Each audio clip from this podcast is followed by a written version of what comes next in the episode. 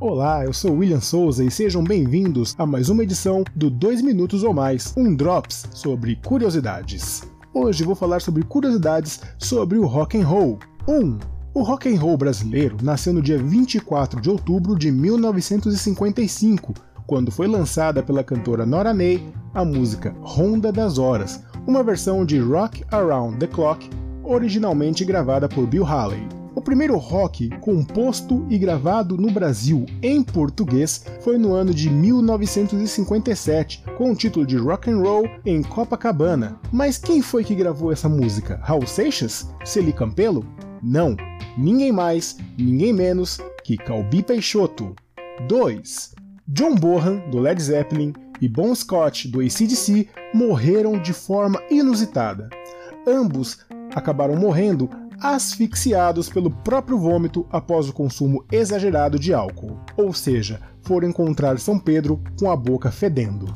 3. O Dia Mundial do Rock só é relevante de fato no Brasil. Por quê? Em 1985 aconteceu o Live Aid, que reuniu os maiores nomes da música mundial. Porém, somente em 1987 começou a se falar sobre a tal data do Dia Mundial do Rock. Na verdade, foi mais uma jogada de marketing para pegar carona no ritmo musical que era o mais tocado nos anos 80 aqui no país. 4. Em 2013, o Metallica se apresentou na Antártida e se tornou a primeira banda a tocar em todos os continentes. 5. Joey Ramone anotou todos os shows da sua carreira com o grupo.